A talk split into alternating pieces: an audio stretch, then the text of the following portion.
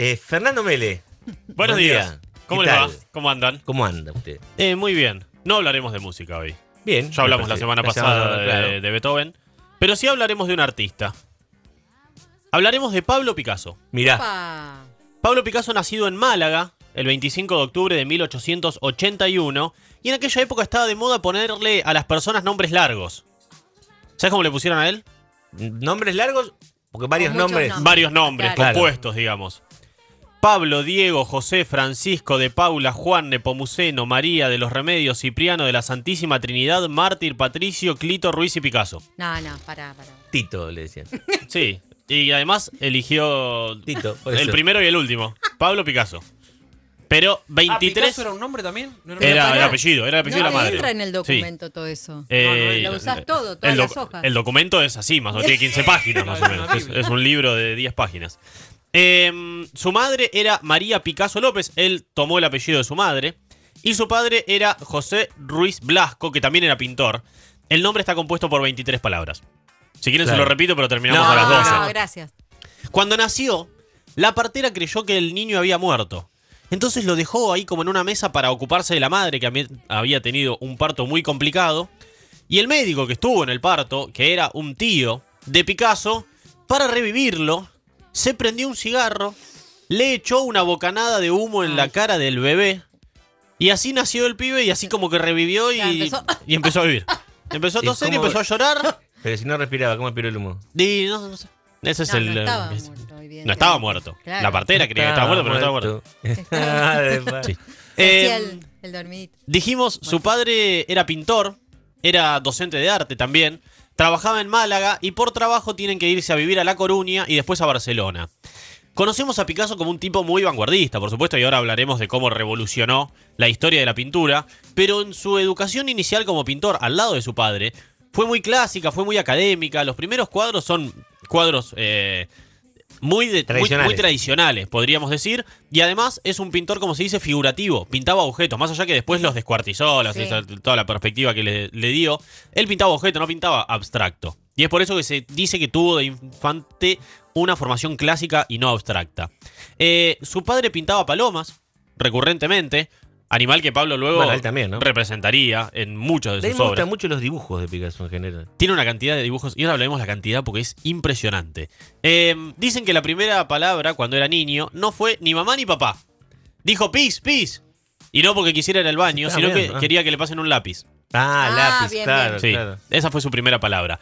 A los ocho años realizó su primer óleo, titulado Crepúsculo en el puerto de Málaga, que no se puede creer que esté pintado Mm. por un niño de ocho años. A los nueve años pintó El Picador Amarillo, que tampoco se puede creer que haya sido. Aquellos que tengan Google a mano y que puedan ir escuchando y googleando las obras, es impresionante. Una, una precisión y una, una muestra de, de- de dominio de la, de la paleta de colores, de las formas, de las figuras, impresionante para un niño. Em, y en la escuela, por supuesto, no le iba muy bien. ¿Por qué no le iba muy bien? Porque se pasaba todas las clases dibujando palomas y toros y palomas y toros en los cuadernos y dicen que le costó incluso mucho aprender el abecedario. Se fue a vivir a Barcelona, dijimos, porque su papá consiguió un puesto en la escuela de arte de ahí y él se anotó también para participar en la escuela de arte. Le dieron, tenían una prueba de ingreso que duraba como un mes y él la resolvió en cinco minutos. Ah, la miércoles. Rapidísimo. Fue aceptado, por supuesto, inmediatamente por su talento. Y a los 13 años hizo su primera muestra. 13 años. Su primera muestra personal de obras en un café de Bueno, Barcelona. es, en cierto modo es como los genios de que tocan el piano. Hablamos, Claro, hablado hablamos de. Beethoven. de varios, de Beethoven. Exactamente. A los- Nada más que con la otra expresión artística, ¿no? A los 15 años comenzó a abocarse de lleno a la pintura. Dijo, me va Esto bien, mío, soy bueno, mío". esto es lo mío. Guiado por su padre siempre, que el padre dejó de pintar porque se dio cuenta que el hijo lo estaba superando. Entonces dijo, bueno, mejor lo, a- Claro. lo apoyo a él en vez de pintar yo. Si no voy a quedar como. A los 15 años pintó Ciencia y Caridad. No voy a nombrar muchas obras porque no, no viene al caso, pero. Ciencia y Caridad, Espérame, a ver. 15 años. 15 años tenía. tenía. La perfección Ah, en la vos, pintura, en los pliegues de las, de las telas que aparecen. Es una persona que está Mirá, eh, en acos- serio, ¿eh? postrada en Sí, una sí. cama y tiene asistencia de, creo que de un médico y de un, De un médico que parece Lincoln. y de un cura. Cuando tenía 19 años, un amigo suyo llamado Carlos Casagemas, que también era pintor, Ahora, mirá vos, nada que ver con lo que, lo que, Con lo que se hizo famoso después. es lo que Sí. decíamos, la- su sus inicios artísticos son muy tradicionales, muy Mm. académicos. Decíamos, cuando tenía 19 años, un amigo suyo, también pintor, Carlos Casagemas, tuvo una así como una pelea con una chica, ¿sí? quiso estar con una chica, no sé qué, le disparó a la chica, no le atinó y terminó suicidándose. Esto a Picasso le era su íntimo amigo, le la verdad que le pegó bastante mal, le hizo obsesionarse con el suicidio, comenzó a pintar muchos cuadros en los que aparecía su amigo ya fallecido, comenzó a pintar algunas temáticas vinculadas con la muerte, con sepelios, y es así que inició su etapa artística Hizo una catarsis ahí. una catarsis en sus pinturas, Sí. exactamente, y inició su etapa artística conocida como el periodo azul. Mm. Son obras, como su nombre lo dice, muy teñidas de azul, muy frías, muy sombrías, muy oscuras, y no solo en cuanto a la paleta de colores, sino además a las temáticas que trataba, como dijimos recién. En 1900 visita París para ir a la exposición universal, vende sus tres primeros dibujos a un hombre que le ofrece 150 francos por mes por toda la obra que haga, que haga en un año. Es decir, todo lo que pinte se lo tiene que dar a este tipo que le pagaba 150 francos por mes. Ah, pero vos podés pintar o dos por mes. Dos o, por mes O 20 o- por mes. O 20 por mes. Él le tenía que dar todo lo que haga. Fue su primer trabajo profesional. Vivió un tiempo en Madrid, pero él ya empezaba a mostrar una personalidad ciertamente revolucionaria y Madrid, capital de España, era muy estructurada para lo que él buscaba y es por eso que se fue a vivir otra vez a Barcelona hasta que decide finalmente irse a vivir a la ciudad por excelencia del arte en el mundo en ese momento, que era la ciudad de París y más puntualmente al barrio de Montmartre, que el barrio de Montmartre es el, El lugar de los artistas. En París desarrolla el periodo rosa, tiene periodos muy divididos y muy bien divididos durante su época. El periodo rosa, otra vez, empieza a pintar con colores cálidos, bastante pasteles, pero sí bien tirando a los rosas, a los salmones.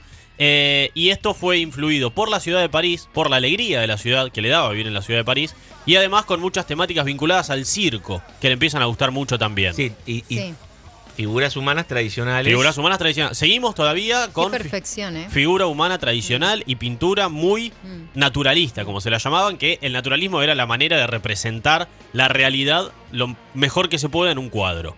Eh, tiene una breve época en la que se introduce en el arte africano, pinta algunas máscaras africanas, y en 1906, con la pintura Las Señoritas de Aviñón, muy conocida, Muy conocida. se considera que se da el puntapié inicial para que posteriormente se meta de lleno en su siguiente etapa artística y la que creó y la que desarrolló, que fue el cubismo Mm. que comienza con un periodo negro, con cosas muy oscuras, con tonos muy grisáceos y después incluye toda la paleta de colores y genera absolutamente una revolución cuando forma el cubismo porque, decíamos, rompe con el naturalismo. Antes se veía una manzana y se intentaba replicar la manzana lo más perfecta posible. Él rompe, él rompe la perspectiva. Dentro de un mismo objeto, por ejemplo, es muy conocida las caras. Sí. La nariz apunta para un lado, Sí, el ojo está de frente, sí. la nariz de perfil, una se ve para un lado, una cosa para el otro ya no intentaba copiar la naturaleza, sino que con Es líneas como un rectas, rompecabezas. con geometría, sí. exactamente. Es un objeto descompuesto en muchísimos planos y con distintos puntos de vista. El 21 Ahora, para la época debe haber sido algo medio incomprendido esto. eh, fue muy re- bien recibido por la- las personas que estaban a su alrededor, pero para aquellos que tenían el fundamentalista el fundamentalismo de la pintura naturalista, Sí. de representar la realidad lo más perfecta posible, les costó. Claro. Obviamente fue una vanguardia y, esta, y las vanguardias siempre costó que sean bien recibidas. El 21 de agosto de 1911, la Mona Lisa, de Leonardo da Vinci, fue eh, robada del Museo Claro. del Louvre. Sí. Desapareció misteriosamente y nunca se supo por qué. Picasso, junto con un amigo llamado Apollinaire, que sería uno de sus grandes amigos de toda la vida, habían comprado unos años antes unas, eh, unas estatuillas que habían sido robadas del Louvre. Y se dice que ellos sabían que eran robadas del Louvre. ¿Qué hicieron? Para no quedar pegados en el robo de la Mona Lisa, dijeron vamos a sacar nuestras estatuillas que son también del Louvre y también robadas. Y cuando las vendieron, los agarró la policía y fueron detenidos sospechados de haber robado la Mona Picasso estuvo preso por haber sido sospechado de robar la Mona Lisa. Claro. Sin embargo, eh, después se demostró que no había sido él, se le hizo un interrogatorio y fue puesto en libertad junto con su amigo. En 1936 se inició la Guerra Civil Española. Él fue nombrado director del Museo del Prado por los republicanos, es decir, por el gobierno que estaba en contra de los sublevados español- li- y- españoles liderados por Franco, que después impondría su dictadura. Dijimos, fue nombrado director del Museo del Prado, pero vivió en París. Es decir, que efectivamente nunca asumió el cargo, fue algo como simbólico, él dijo estar Como, como honorario. como honorario. Y después él hizo chistes durante toda su vida diciendo, yo sigo siendo el director, a mí nunca me rajaron, nunca Claro. nadie me echó. Vino Franco, puso otro, pero a mí nunca me echaron, nunca me avisaron que no estaba más. En 1940, los nazis ocupan París. Picasso no se escapó, como hicieron muchos otros, se quedó allí, además dio refugio a muchos antifascistas. Él era, después se afiliaría en el año 47 al Partido Comunista, y estuvo siempre en la mira de la Gestapo como un tipo revolucionario. El embajador nazi en Francia, llamado Otto Abetz, coleccionaba los cuadros que a Hitler no le gustaban, los cuadros contemporáneos. Hitler había conquistado Europa, todo el- el- lo que le gustaba del arte, todo lo que saqueaba. Este me gusta, tráemelo, este me gusta, tráemelo. Y este tipo coleccionaba lo que no lo, que, que dejaba descartaba. Hitler, exactamente. Lo fue a visitar a Picasso y le dijo, a ver, ¿en qué andás? ¿Qué estás haciendo? Y le mostró el Guernica. El Guernica había sido pintado en 1937 y el Guernica representa el bombardeo alemán sobre la ciudad de Guernica. Este embajador alemán le dijo, esto es lo mejor que usted ha hecho hasta ahora. A lo que Picasso contestó, esto no lo he hecho yo, lo han hecho ustedes. Muy buena frase. Eh, Muy bueno. Hablamos de un cuadro gigantesco, ¿eh? Un cuadro enorme que está actualmente en el Museo del Prado. No, en el Reina Sofía. En el Reina Sofía, perdón. Eh, Picasso, decíamos, apoyó a la República Española, participó de la resistencia francesa durante la Segunda Guerra Mundial, fue eh, parte del, del movimiento pacifista durante la Guerra Fría y dijimos se afilió al Partido Comunista. Es muy conocido ver a Picasso con el suétercito a rayas. Sí. Un suéter blanco con rayitas azules. Este suéter era desde 1858 el uniforme de los marineros de Bretaña. Tenía 21 rayas, este uniforme, que representaban las 21 victorias más importantes de Napoleón Bonaparte. Mira. Y estaba hecho de este modo para que si un eh, marinero se caía al agua, podía ser fácilmente reconocido desde el barco del, de que se caía. Coco Chanel fue la que eh, en 1917 agarró esta prenda de vestir y la impulsó al mundo de la moda y fue utilizada por muchos artistas como señal de cierta rebeldía, como el que se pone esto es ciertamente un poco rebelde porque usa algo de los marineros y, y de las clases bajas eh, y, y fue utilizado, como decía, por muchas celebridades distintas. Picasso entró en el libro Gre- eh, récord de los Guinness por ser el pintor más prolífico de todos los tiempos. ¿Así? Pintó 75 años. Se- a los 13 Increíble. tuvo su primera exposición, así que imaginemos. Eh, se calcula que hizo 13.500 pinturas, 100.000 impresiones, 34.000 ilustraciones, 300 esculturas y enorme cantidad de piezas de cerámica, porque en los últimos años de su vida se dedicó mucho a la escultura. Muchas que no deben conocerse. Muchas, No, muchísimas que no se conocen, muchísimas que han sido incendiadas. Es el artista también más robado de todos los tiempos. Mirá. Se robaron muchísimas de sus obras.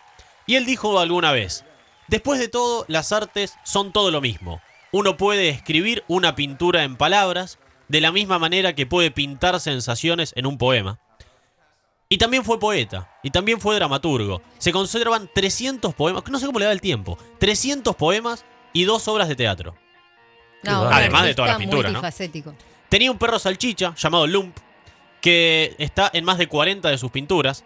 Y en la casa de Picasso hubo durante toda su vida más de 16 perros. Además tuvo gatos, loros, monos e incluso cabras. Le gustaban mucho los animales, por lo visto. Un zoológico. En cuanto a su vida personal, tuvo una relación muy particular con las mujeres. Y no muy buena. Eh, tuvo muchas parejas. Según dicen, empezaba a estar con una mujer cuando todavía seguía con la anterior. Mm, picarón, Eh, picarón. Muchísimas amantes. Muchas de sus mujeres también eran sus musas, eh, Ah, sus fuentes de mal, inspiración. El pintor come bien. sí. Hay muchos, eh, muchos retratos de, de las mujeres de Picasso. Se casó dos veces, pero tuvo más de siete relaciones estables con distintas mujeres. Tuvo cuatro hijos, con tres mujeres diferentes, tres de sus hijos todavía viven.